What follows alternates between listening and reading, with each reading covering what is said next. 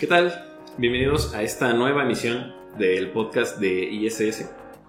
En esta ocasión vamos a platicar con mi compañero de aquí de, la Ciudad de México, Gerardo Maya. Gerardo Maya cuenta eh, pues ya con más de 8 años de experiencia en el eh, profesional aquí en el ámbito de la seguridad, de los cuales 5 los ha compartido con, con el equipo de, de ISS. Él ha sido de las personas que realmente ha implementado una buena cantidad de proyectos desde proyectos relativamente pequeños hasta proyectos eh, de tamaño eh, pues ya bastante grandes, como podría ser la, Ciudad de México.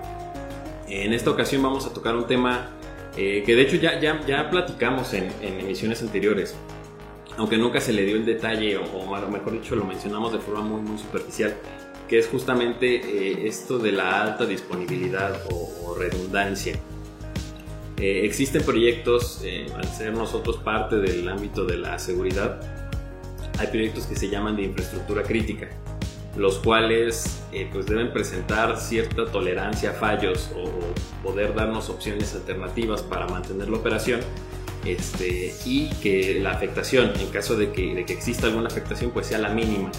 Entonces vamos a platicar un poquito acerca de, de sistemas redundantes eh, y pues bien lo vamos a, orientar mucho a lo que es nuestro Seguros Cluster.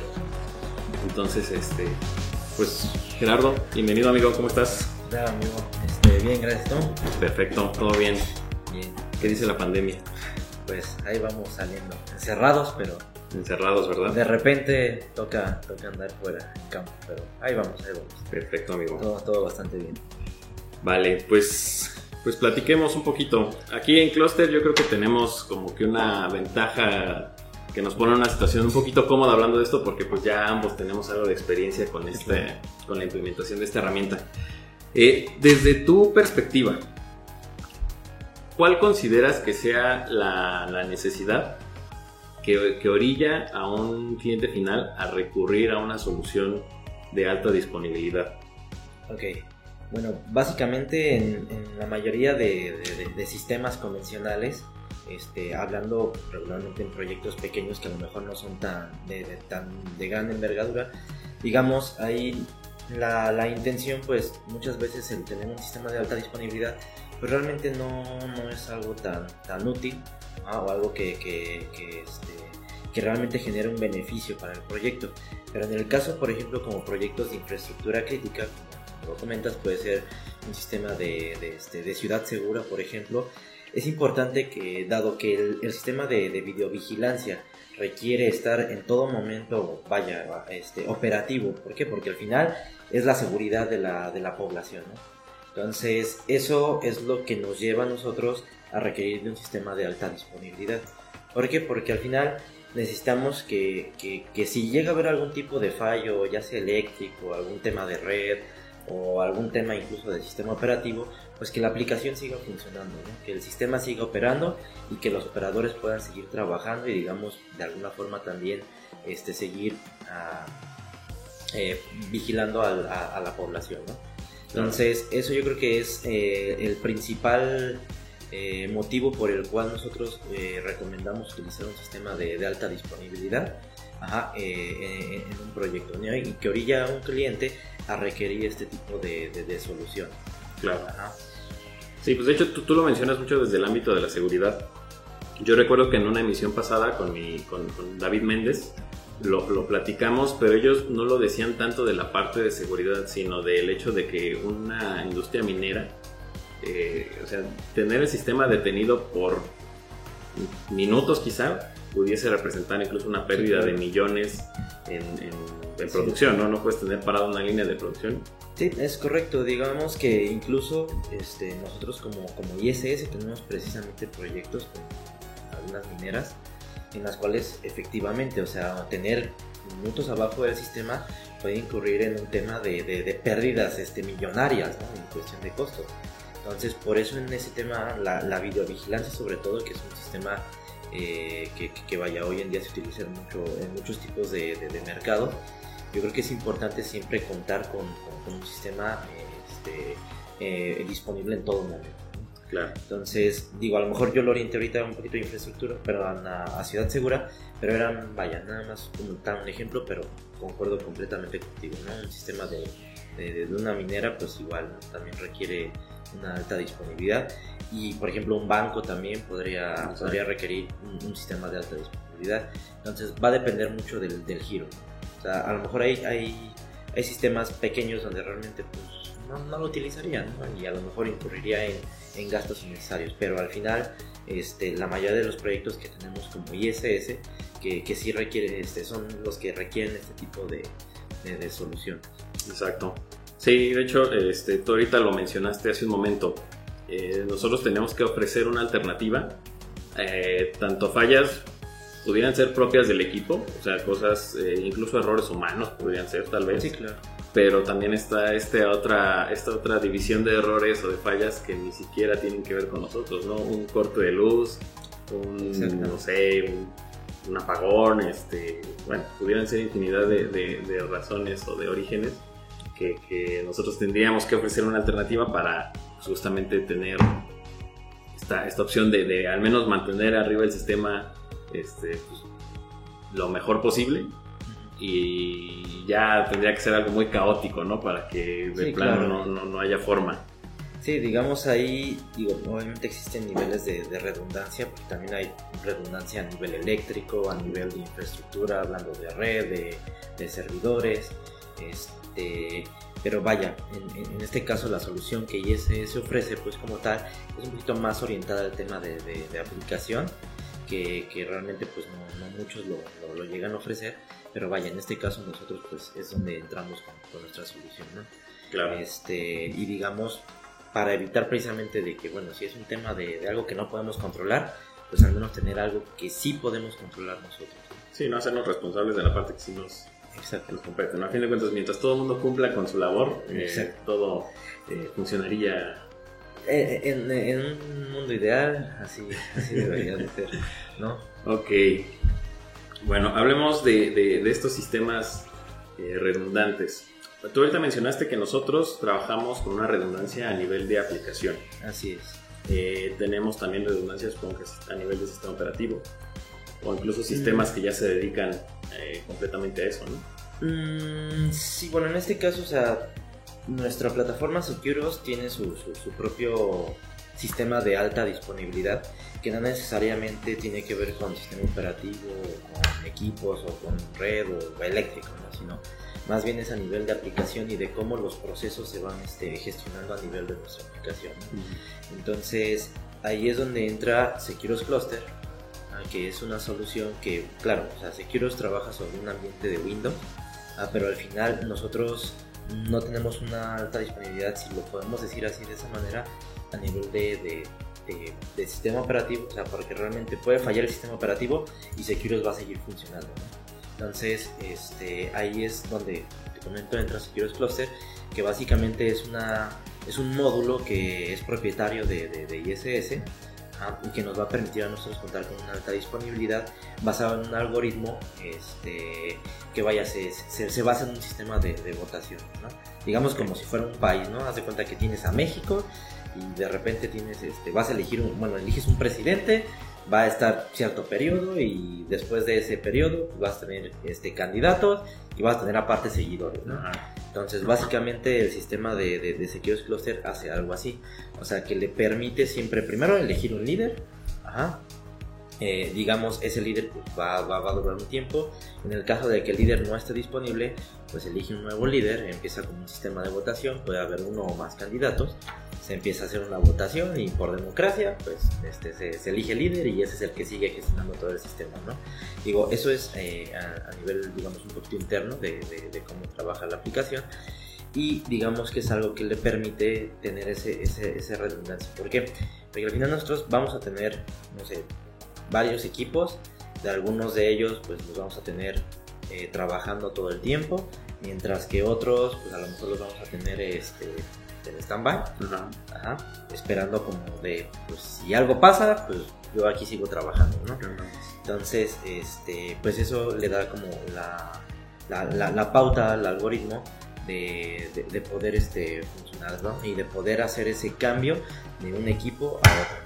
De, de, que los procesos sigan corriendo sin importar, como mencionaba, ¿no? que haya una falla eléctrica, un corte de, este, de, red o, cualquier cosa ¿no? que, que, pudiera afectar la infraestructura sobre la que corre el sistema, o en este caso, pues ahí también este, el, este algoritmo es el que nos permite a nosotros eh, tener esa alta disponibilidad.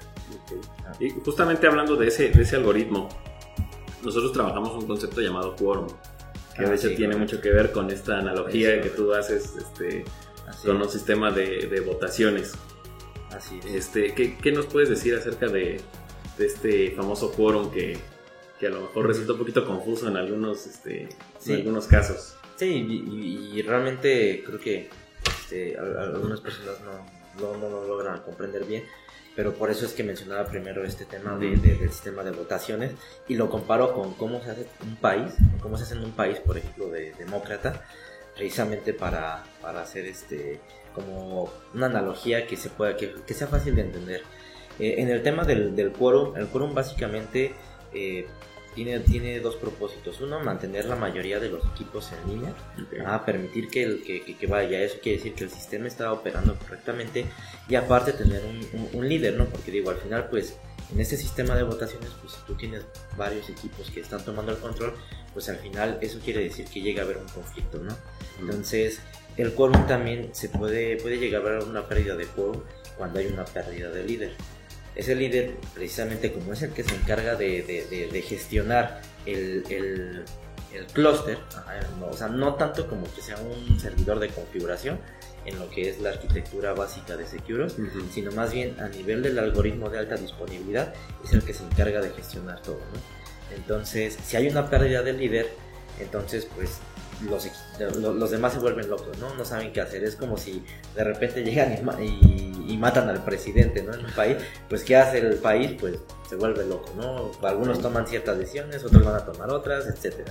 Entonces, eso es básicamente lo que permite a, nuestro clúster este, vaya a seguir esa gestión. Y si no hay un líder, pues hay una pérdida de poder, ¿no? Entonces, lo importante es que se elija un líder en un tiempo, este, vaya, que, que, que, no sea demasiado, hablando ya de, este, vaya, a nivel de sistemas, tiene que ser en segundos. eso es muy importante, ¿no? Cada, cuánto se realiza este, esta reelección. Esa, esa elección de líder cuando llega a haber un problema de que pues, a lo mejor eh, en, el sistema, en, en, un sistema de alta disponibilidad, precisamente el líder es el que se encarga de gestionar esas señales, ¿no? Entre todos los servidores. Entonces, cuando el líder desaparece, digamos, porque a lo mejor el servidor se cayó, etcétera, se elige un líder y eso tarda aproximadamente un segundo. Que obviamente también es importante que la red sea estable, que los tiempos de, comunicación no, sean altos. Digo, al final, pues en, una red interna, pues ya hablar de, segundos, pues quiere decir que ya, ya, ya, ya, hay un problema serio, ¿no? En la red. Digo, al final las redes se manejan en, cuestión de milisegundos. Entonces, sí es muy importante que, que, es, que, este líder no se escoja en, más de un segundo, ¿no? Ahora, si no se escoge en más de un segundo, bueno, empieza, digamos, como un nuevo sistema de votación y se, se vuelven a, meter candidatos y otra vez se empieza a elegir, este, se, empieza a hacer, la, a hacer la votación por los, este, los seguidores.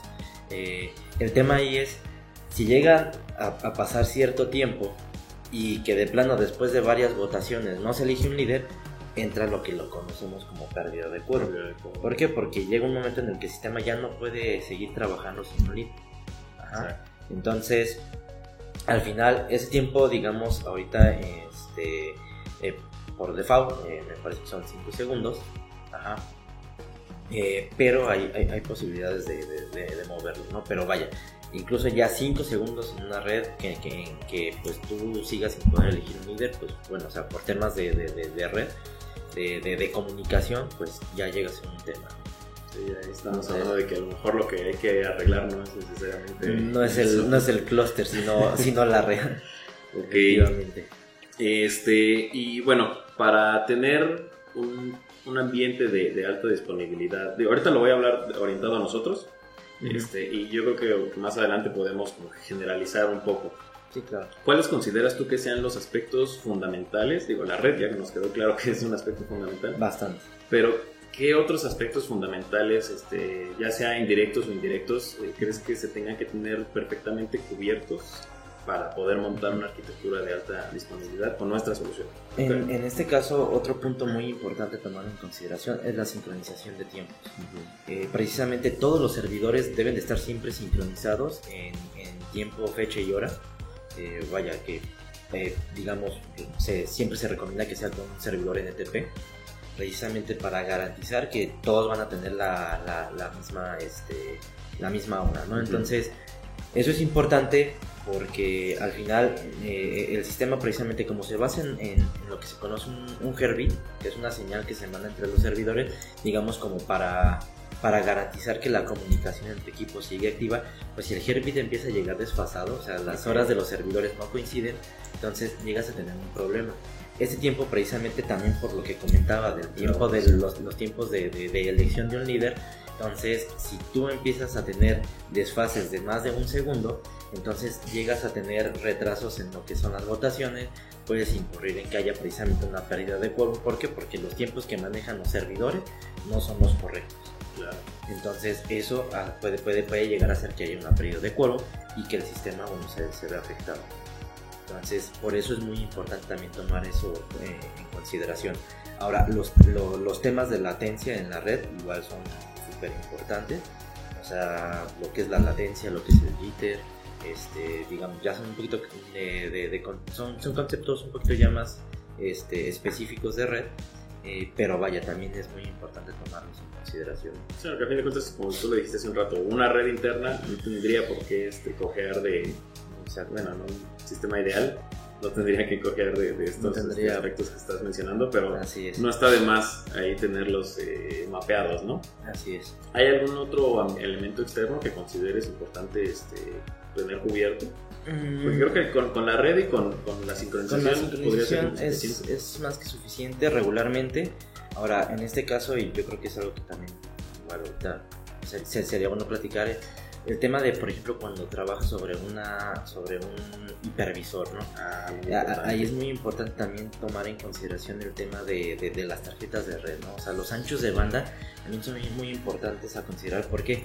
Porque regularmente si tú llegas a utilizar este, este tipo de, de- sistema, pues a lo mejor vas a tener una tarjeta para la comunicación, digamos, no sé, este, de- del clúster, de lo que es el Herbit, y otra a lo mejor para la recepción de cámaras y aparte para el sistema de almacenamiento. Si tú utilizas la misma tarjeta para todo eso, pues puedes llegar a tener un problema. ¿no? Pero ahora, ¿qué pasa mucho en estos sistemas? Pues a veces tú tienes una tarjeta, digamos, para lo, puede ser para lo- el, el este, puede ser también para la recepción de, de- de- del video, y aparte para el sistema de almacenamiento, pues llegas a tener otro, otra tarjeta dependiente, ¿no? Entonces, digamos, eso es algo también que, que- que hay que considerar, que los anchos de banda en la, en la, en la tarjeta de red sean suficientes para que la comunicación no genere un problema y sobre todo también cuando es, eh, como comentaba, con un hipervisor, que el- la tarjeta de red, digamos, este, no tenga, no, no- no tenga problemas de comunicación o que también este, no, no vaya a estar eh, dropeando a lo mejor este, paquetes que tengan que ver a lo mejor con el Herbie. O sea, todo ese tipo de cosas es algo que se debe tomar en consideración. Sí, no, que ya son temas muy relacionados con ancho de banda, ¿no? Que empiezan a tener Ajá, colisiones, este, latencias elevadas, etcétera. Ok, entonces aprovechando ahorita que mencionaste esto de- del hipervisor. eh, bueno, ahorita ya platicamos de forma muy general el funcionamiento de, de- de nuestro clúster. ¿Cómo tú compararías la funcionalidad? Bueno, para empezar, eh, partiendo claro desde que nosotros funcionamos a nivel de aplicación, Sí, claro. pero eh, sistemas de redundancia hay eh, Muchísimos. ¿no? Eh, ¿Tú tienes experiencia con otros sistemas de, de redundancia? Eh, bueno, en este caso te conozco un poco a, a nivel de, este, de hiperconvergencia.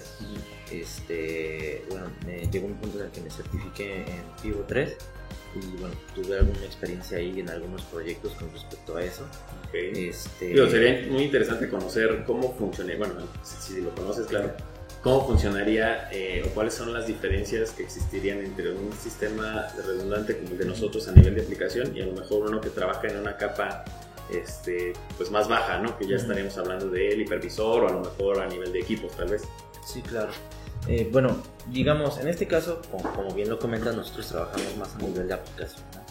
Entonces, digamos, una cosa a tomar en consideración, pues bueno, Securus Cluster como tal no es, no es, un, eh, no es un hipervisor ni es un este, sistema hiperconvergente, ¿no? Este, vaya, en, este caso lo que podemos decir, hablar de diferencia es un, hipervisor, o bueno, este, más bien un sistema hiperconvergente, regularmente engloba eh, temas de infraestructura, ¿no? Este almacenamiento, este, redes, eh, eh, bueno, hardware en general, y bueno, lo engloba, digamos, como un solo elemento, y por medio de software va gestionando todos los recursos, ¿no? Y todas las aplicaciones y demás. Eh, en este caso puede llegar a ser muy útil en sistemas este, bastante complejos, donde regularmente tú requieres que, por ejemplo, se, asignen eh, varias aplicaciones en un mismo equipo físico, que es donde entra lo, que conocemos como máquinas virtuales, y ahí, digamos, el hipervisor lo que hace es que va asignando los recursos de forma dinámica, ¿no? En el tema de video, y es un caso a tomar en consideración, a pesar de que Securus Cluster sí puede trabajar sobre, sobre virtualización, eh, en el tema de video es muy importante que los recursos siempre estén asignados de forma constante a las máquinas virtuales y que no sean dinámicos, ¿no? como comentaba. Sí, eso es un tema crítico. Exacto, porque hay, hay, hay aplicaciones que, que, a lo mejor el procesamiento que generan no es tan constante que el hipervisor tiene la capacidad de, de, de esos recursos irlos asignando a las diferentes máquinas virtuales. Pero en el tema de video, por el volumen de datos que siempre se están trabajando, es muy importante que los recursos estén disponibles en todo momento. ¿Por qué? Porque puedes llegar a tener un, tema de que pues si se están asignando dinámicamente, pues la aplicación podría llegar a tener problemas de, funcionamiento. Y eso es un Carga crítica. Exacto. Entonces, eh, como primer punto, pues es algo a considerar cuando, cuando quieres utilizar un sistema este, hiperconvergente, ¿no? Ahora, también va a depender mucho del, del tamaño del proyecto, ¿no? Porque al final, si es un proyecto pequeño, pues a lo mejor un sistema hiperconvergente puede elevar muchísimo los costos y, realmente no es, viable, ¿no? Para, para las empresas. Entonces, va a depender también mucho de lo que se quiera realizar.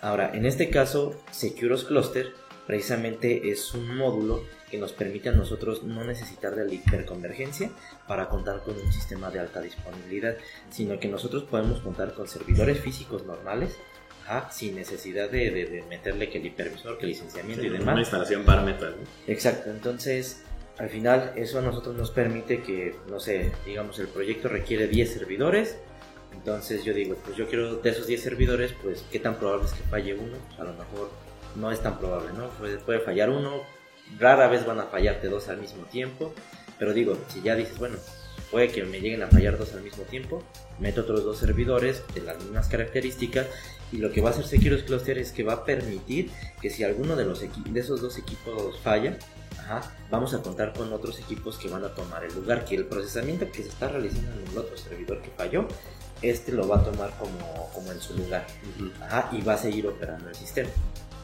Entonces, al final, en, ocasiones, este, dependiendo, como, te comentaba, ¿no? de, lo, de lo que se requiera realizar, es escoger una u otra. Pero, por ejemplo, si escogemos servidores físicos, vamos a garantizar siempre que los recursos van a estar disponibles en todo momento para la aplicación y no se van a compartir en ningún momento con nada más. Porque como comentaba, ¿no? a pesar de que hacemos esa recomendación, pues puede llegar a pasar que a lo mejor por, por temas de, de, costos, pues decidan poner más aplicaciones de las que se deben en, una, en un servidor físico, eh, eh, hablando de, de, poner varias máquinas virtuales. Y eso puede llegar a generar problemas. Entonces, digamos que ahí en comparación eh, e, es eso, ¿no? O sea, que Securus Cluster puede trabajar sin el hipervisor, no requiere ese licenciamiento y ese cómputo adicional que el hipervisor también requiere, porque digo, al final nosotros requerimos ciertas características de procesamiento para funcionar, ¿ah? que es digamos, cuando hacemos un dimensionamiento, pero una de las cosas también con el hipervisor es que ese hipervisor requiere cómputo para poder trabajar, para poder gestionar los recursos que, que, este, que va a estar gestionando.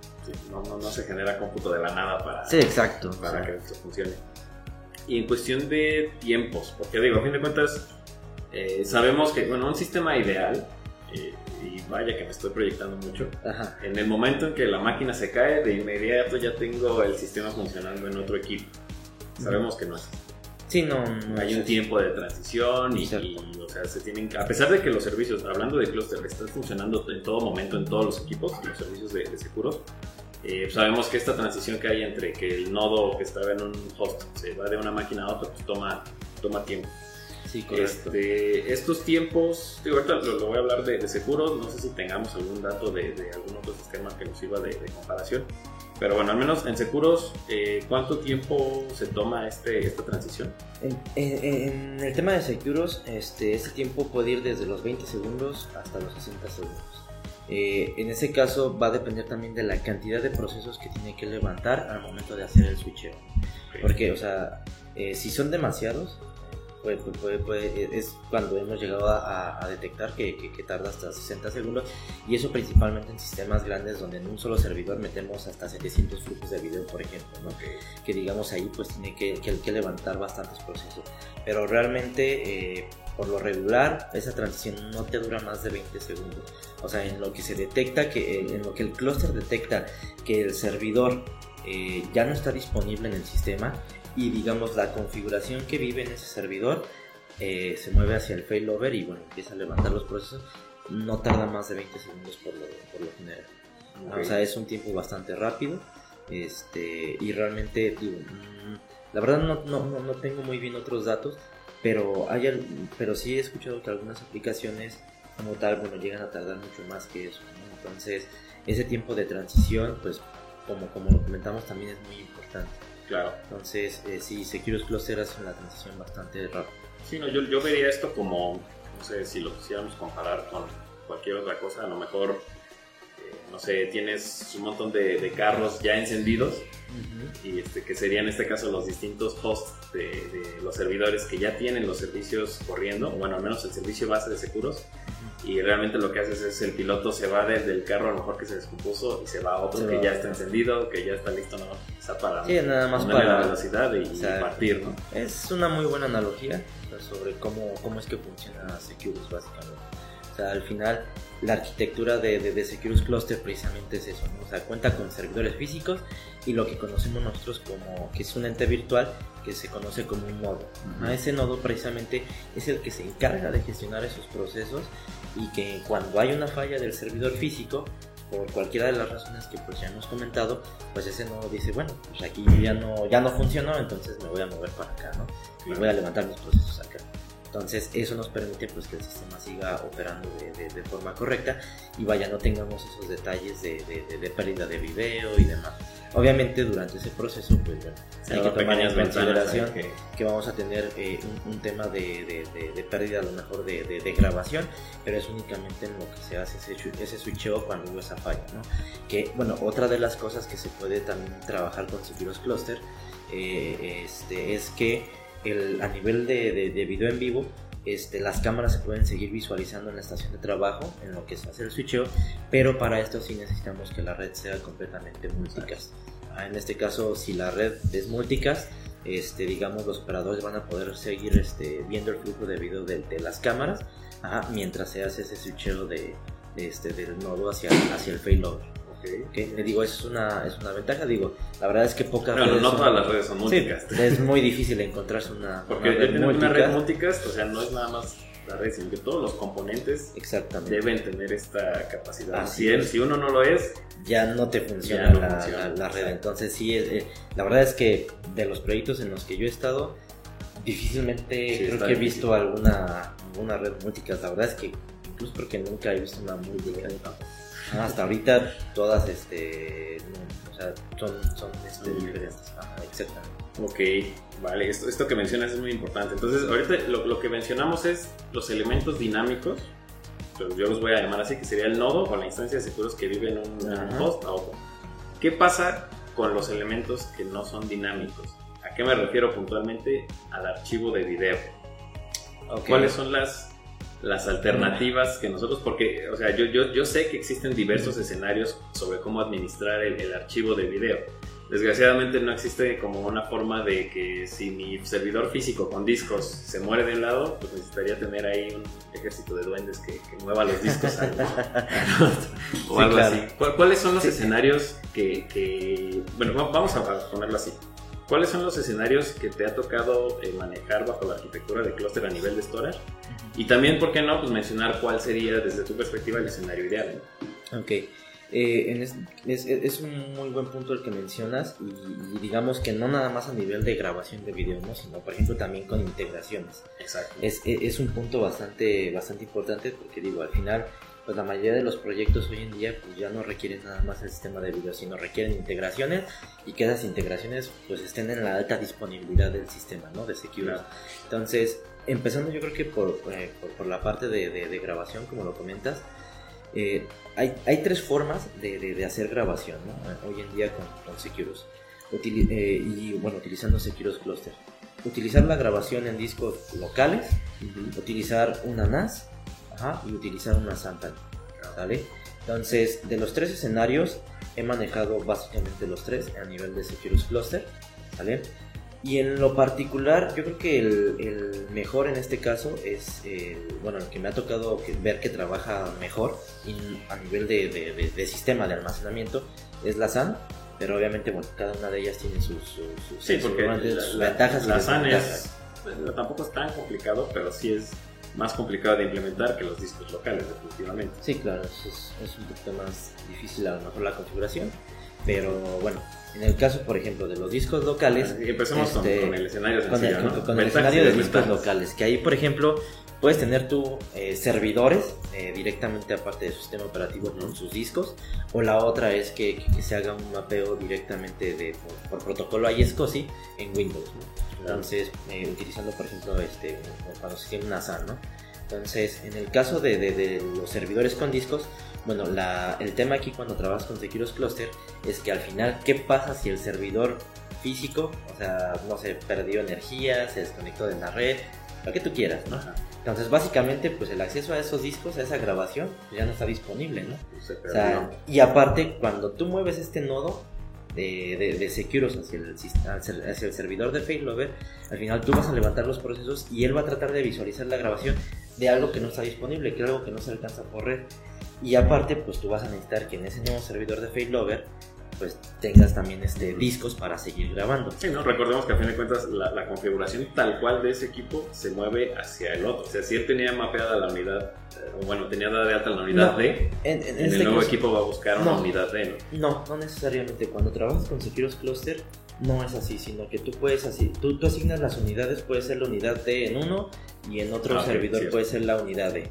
El tema aquí es que como precisamente esa unidad del otro equipo no está disponible porque el servidor está apagado o porque no se alcanza por comunicación, entonces tú no vas a tener acceso a esa grabación.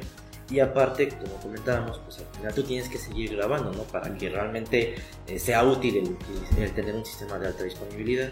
Entonces el servidor de failover pues debe de tener este, más, más almacenamiento para esto, ¿no? Entonces lo que va a pasar aquí es que tú no vas a tener de esa grabación disponible hasta que el servidor se restablezca y cuando se haga el restablecimiento pues tú ya vas a, aparte de todo pues vas a tener grabación ahora ya en el servidor de failover para las mismas cámaras vas a tener grabación en un servidor y grabación en otro.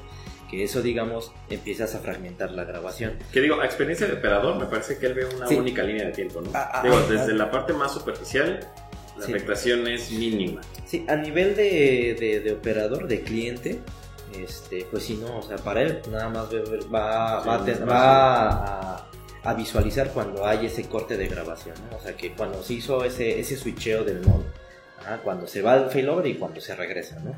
Y en este caso, eso es algo muy, muy, importante porque digo, él no va a tener problemas, pero al final tú vas a llegar a un momento en el que vas a tener grabación en un sitio y vas a tener grabación en otro.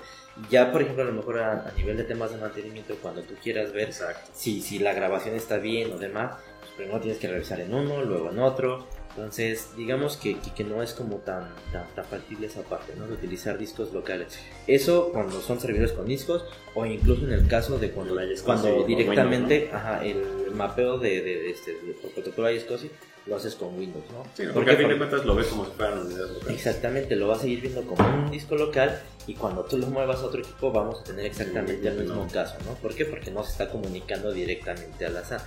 Entonces, en ese sentido, o sea, es eh, de los primeros métodos de grabación que, que, se pueden utilizar con sencillo, sí. no es como tan práctico en ese sentido. Ajá, porque mientras el servidor físico esté apagado, tú no vas a poder obtener evidencia. entonces, en el caso de, de, tener alta disponibilidad, lo recomendable casi siempre es que el almacenamiento sea centralizado. Ah, ¿por Porque al momento de centralizarlo, ya sea con una SAN o una NAS, ah, pues al final no va a importar dónde esté el nodo viviendo, en qué servidor físico, tú siempre vas a, tener acceso al mismo, a la misma SAN, a la misma unidad.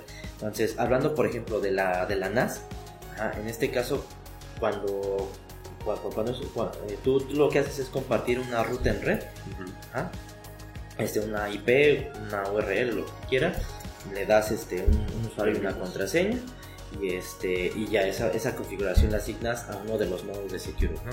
Entonces, ¿qué pasa cuando el servidor físico se cae y el nodo se mueve hacia el servidor de failover? Lo que va a pasar es que como tú ya configuraste que vas a apuntar a una, ruta, esa ruta va a seguir, ¿por qué? Porque la configuración se mueve tal cual. Entonces tú siempre vas a apuntar al mismo lugar. Y cuando hables el switcheo, tú no vas a tener el problema que tienes con los discos locales de, digamos, este, no tener la grabación disponible, sino que como estás apuntando al mismo sitio, la grabación va a estar ahí tal cual y vas a seguir grabando en el mismo lugar. No está de más mencionar que esa, esa ruta pues también está en la misma red, ¿no? Exacto, es correcto también. Entonces, ahí, por ejemplo, digo, claro, pues ahí ya tendrías que tener también a lo mejor un sistema de, de redundancia a nivel de, de este, de, sistema de almacenamiento, que bueno, es cuando, cuando se, conoce, se, tiene lo que es el RAID 5, el RAID 6 y demás, ¿no?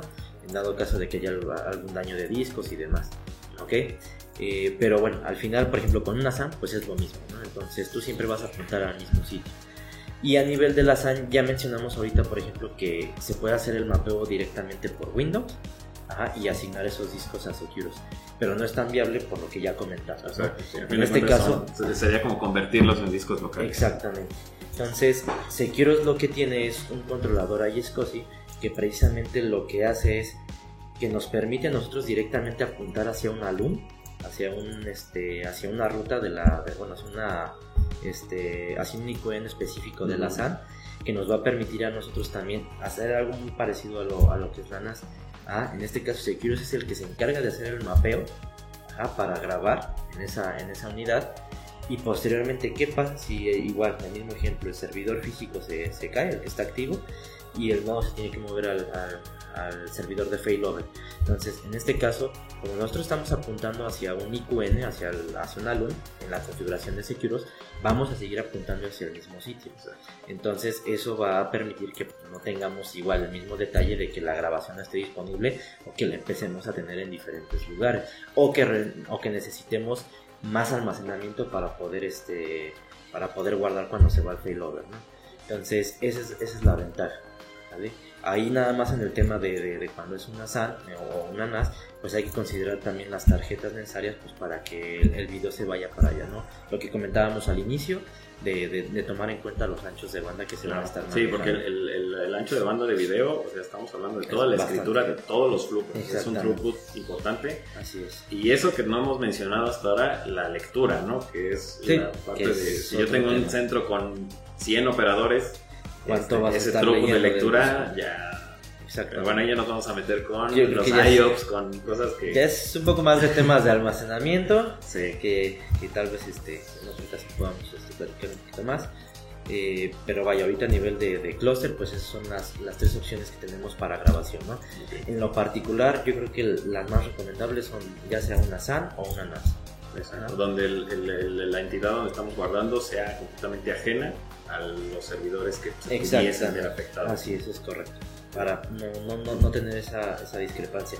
Ahora, es importante tomar en cuenta también algo, ¿no? O sea, se puede llegar a hacer una combinación de ambas ah, en el mismo nodo Securus, nada más tomando en consideración que el nodo siempre va a tomar primero el disco local y después le va a dar prioridad a la SAN y a la NAS cuando se trabaja con Securus Cluster. Ah, es un dato a considerar. Eso, de hecho, creo que es una pregunta que se nos ha hecho en más de una ocasión. Sí, sí es posible hacer una combinación de que un, un, mismo nodo grabe en un disco local y aparte también pueda grabar en una, una NAS o una SAM, por ejemplo, ¿no? Pero sí tomar eso en consideración, que primero va, va a grabar en el disco local, si el disco local ya se llenó, entonces va a grabar en el siguiente, que pudiera ser algo una NAS, y ya así posteriormente, bueno, ya empezaría a reciclar la grabación.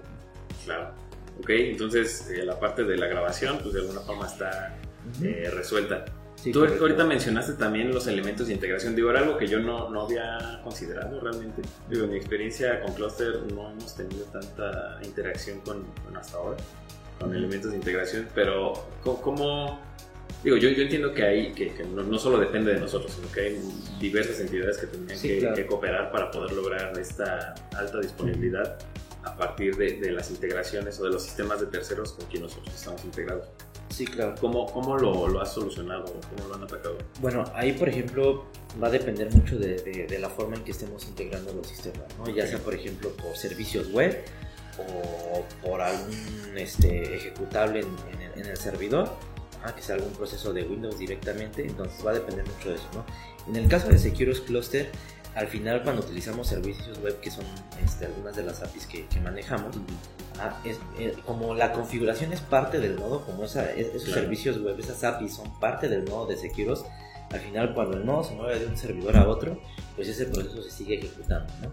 Nada más pues hay que tener en consideración este, a lo mejor el tema cuando es HTTP Bengate, que es precisamente de, de las partes de servicios web que manejamos, que, que las rutas que se están manejando es en esos servicios web, pues estén en ambos servidores, ¿no? Claro. Entonces se recomienda que cuando tienen Securus Cluster, esos archivos de, bueno, esas rutas de, de- de servicio web estén Sean en, en todos los servidores, ah, sean las mismas en todo. Precisamente para qué? Para que cuando el nodo se mueva, los servicios web sigan funcionando correctamente. ¿no? Ok. A nivel de scripting, eh, que, que, que es una- un tema de customización de Securus y que también puede llegar a, hacer, hacerse integración con, con sistemas externos, eso también pues, al final como es parte de la configuración del nodo, cuando se mueve de un lado a otro, pues sigue funcionando correctamente. ¿no? Ahora, en el caso de cuando es un ejecutable, un, un punto exe, pues ahí a lo mejor ya no es parte tal cual de la configuración de Securus, sino que ya es un proceso independiente que a lo mejor por medio de otra, ya sea, no sé, a lo mejor un IDK, que es un socket de comunicación con Securus, a lo mejor en este caso ya no es tan fácil, o bueno, a, a lo mejor a la vista de, de- de un integrador, por ejemplo, ya no podría ser tan fácil de cómo, cómo yo hago que siga Sí, funcionando. no puedo mover mi ejecutable Ajá, exacto, dinámicamente. Entonces, ahí precisamente también una de las, de las recomendaciones que se hace cuando se utiliza un método de integración de este tipo es que esos procesos, esos ejecutables es igual, estén en todos los servidores y lo que hacemos, como lo hemos solucionado es, en Securos contamos con una este, aplicación externa que, que- que es un objeto que forma parte de la configuración del árbol.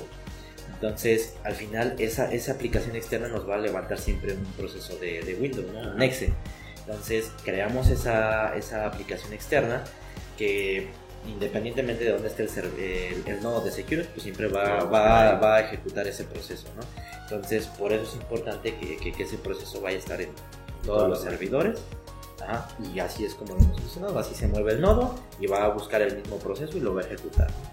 Recordando ahí la, la, la premisa, ¿no? De tener, o sea, todas las máquinas, digo, no- ahorita no nos metimos con, con temas de, de recursos de, de las máquinas, porque digo, no está de más mencionar que las máquinas que nosotros utilicemos para dar este, alta disponibilidad, que serían las máquinas de failover, pues deben tener la misma capacidad de cómputo Sí, que claro. la máquina de mayor procesamiento Sí, de producción. O sea, porque si, si le ponemos menos recursos y tenemos la mala fortuna de que el equipo con más carga de cómputo se vaya a esas máquinas, pues Va a tronar. Mira, ahí ya Sí. no. Entonces se va a mover el nodo, pero los procesos al levantarse No va a van a ser empezar a tronar, ¿no? Este, pero sí también eh, muy importante lo que mencionas, o sea, tener el ambiente, eh, vamos a decirlo en espejo, que me permitiría que sin importar en qué máquina yo levante los servicios, tenga los recursos ejecutables, este, DLLs, lo que sea, este, disponibles para que ya eh, el nodo, o en este caso Securo, se encargue y, y- y busque la información y la encuentre, sobre todo, en las rutas donde se configuró este, Así es. previamente. Recordemos que precisamente es el, el concepto básico sobre el cual trabaja Securus, ¿no? Y no hablando nada más de Securus Cluster, ¿no? Sino de, de- de cómo Securus pues, realmente tiene la misma aplicación, los mismos módulos instalados siempre en, toda- en todos los servidores, ¿no? Por ejemplo, cuando tenemos LPR, todos los servidores están con el módulo instalado, ¿no? Entonces, cuando es una integración, pues precisamente hay que hacerlo exactamente como si fuera un módulo ya propietario de, de ¿no? Instalarlo en todos los servidores para que pueda funcionar correctamente. Entonces, a nivel de integración, este es como, como lo, lo resolvemos. Exacto. Y eso pues le permite dar la alta disponibilidad no solo a nivel de grabación, también integración. Sí, que a fin de cuentas se resume en mantener el sistema operativo por completo, ¿no?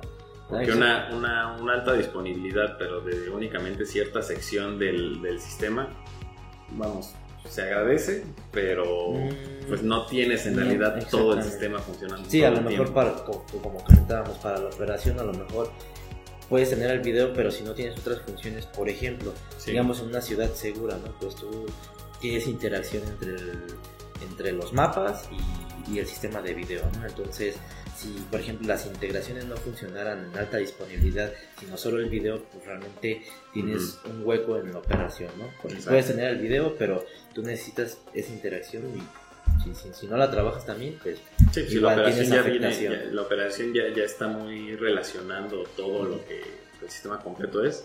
sí, Tener una alta disponibilidad de medias, no, no es tan útil.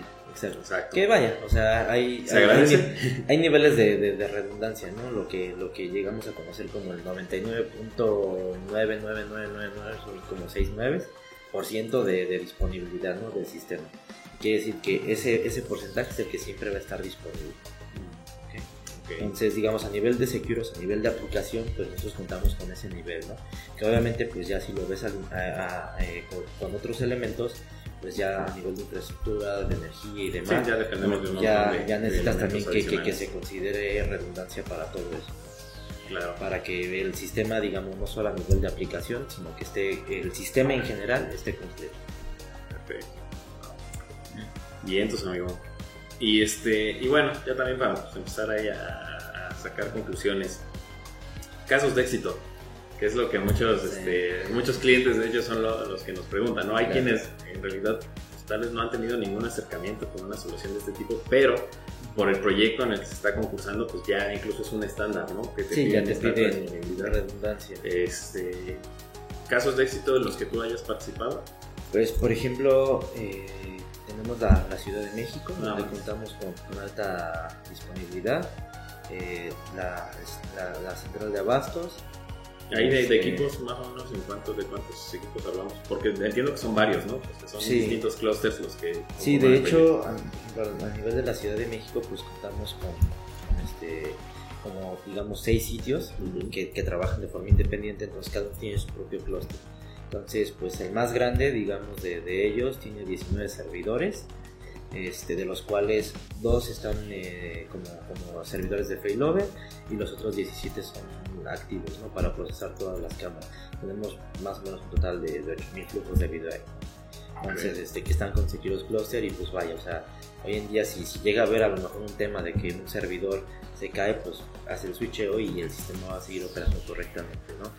Ahora, otro caso a lo mejor de éxito que, que- que tenemos puede ser en, en Ciudad Segura también, este, Quintana Roo, Exacto. ajá, donde igual, pues bueno, así que te, te ha tocado. Sí, sí, sí. Cada quien le toca Ajá. vivir su, su propio cluster. Ajá, pero bueno, Sí. al final pues ya Sí, pues Quintana Roo, De hecho, Quintana Roo se- sería muy similar a un, a un solo de los sitios de... Ajá, incluso pudiera. más pequeño. pudiera Eh, este, sim- ser similar.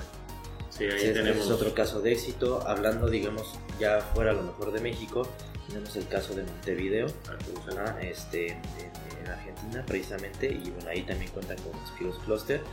Eh, no recuerdo la verdad cuántos servidores tengan ahí, pero igual son, son bastantes.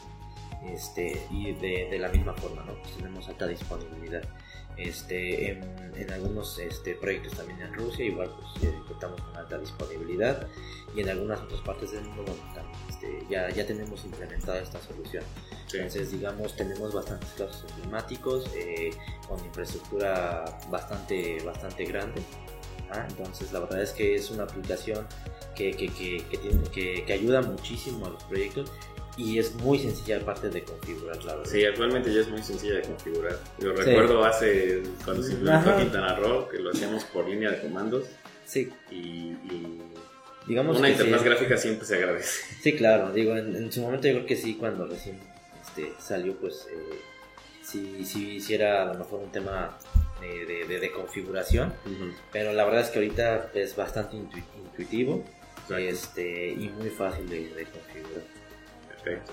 Y no olvidar que esto ya se está convirtiendo en un estándar. O sea, ya, ya- yo creo que actualmente entiendo que todavía hay soluciones que no cuentan con esta alternativa, pero en el futuro cercano, yo creo que se ve venir Sí, claro. que ya va a ser algo que siempre se va a Sí, pedir para o sea, todos los el proyectos. mercado se va moviendo para allá, ¿no? O sea, y como comentábamos, sobre todo los, los grandes proyectos Claro.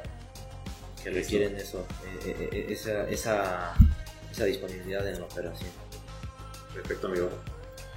Pues bueno, pues muchas gracias, este Gerardo, por compartirnos Gracias. aquí tu, Gracias, tu expertise y tu experiencia con, con estos agradece. proyectos de, de alta disponibilidad. Eh, yo creo que nos sirvió esta sesión para, pues de alguna forma sí aclarar muchas dudas que, digo, yo, yo enfoqué varias de las preguntas en, en preguntas que a mí me han hecho con respecto al Ajá. sistema. Entonces yo creo que esta, esta plática bien pudo servir para que muchas personas este, que a lo mejor no conocen mucho o, o que conocen un poco, pero les gustaría tener algo más de detalle, seguramente eh, aquí Sí, aprovechaste para, Ya sea de forma directa o indirecta, pero respondiste a muchas Y a lo mejor una alternativa también a cuando no quieres utilizar un sistema hiperconvergente, ¿no? Por ejemplo, Sí, de- digo, a fin de de cuentas, servidores físicos. Este, la- como dijiste, tiene mucho que ver con, con las necesidades del sistema y también Así con es. temas de presupuesto. Pero si quieres un sistema con alta disponibilidad sin depender o sin tener que considerar hardware y cómputo para un, un hipervisor, Sí, pues. Seguros Cluster bien pudiera ser una alternativa este, vamos, bastante funcional y Sí, creo que claro. no, no, no, no, no, no, por ser, no por representar una inversión menor significa que funcione menos que, que cualquier Sí. otra de estas soluciones, ¿no? simplemente Así la arquitectura es distinta. Así es, correcto. Va que va. Pues listo amigo. Entonces, Pues, este, un pues, placer. espero tenerte pronto por acá. Se ve que hay muchos temas ahí que cuando gusten estaría bien platicar. podcast conmigo, ya nada más este Hay que vemos ponerlo en la agenda. sobre, sobre qué tema podemos hablar eh, hay algunas otras cosas que a lo mejor este profundicen un poco más lo de lo de cluster no como Claro. complementen más Claro, claro. Listo. Pues bueno, Listo. este, pues hasta aquí llegamos en esta ocasión con, mi compañero Gerardo. Eh, ojalá les haya servido esta plática para aclarar eh, dudas o simplemente para tener ahí un poquito más de, de conocimiento de, de esta solución en caso de que nunca hayan escuchado de que nosotros también ofrecemos esta alternativa de cluster. Y pues bueno, nos estaremos viendo en la próxima. hasta luego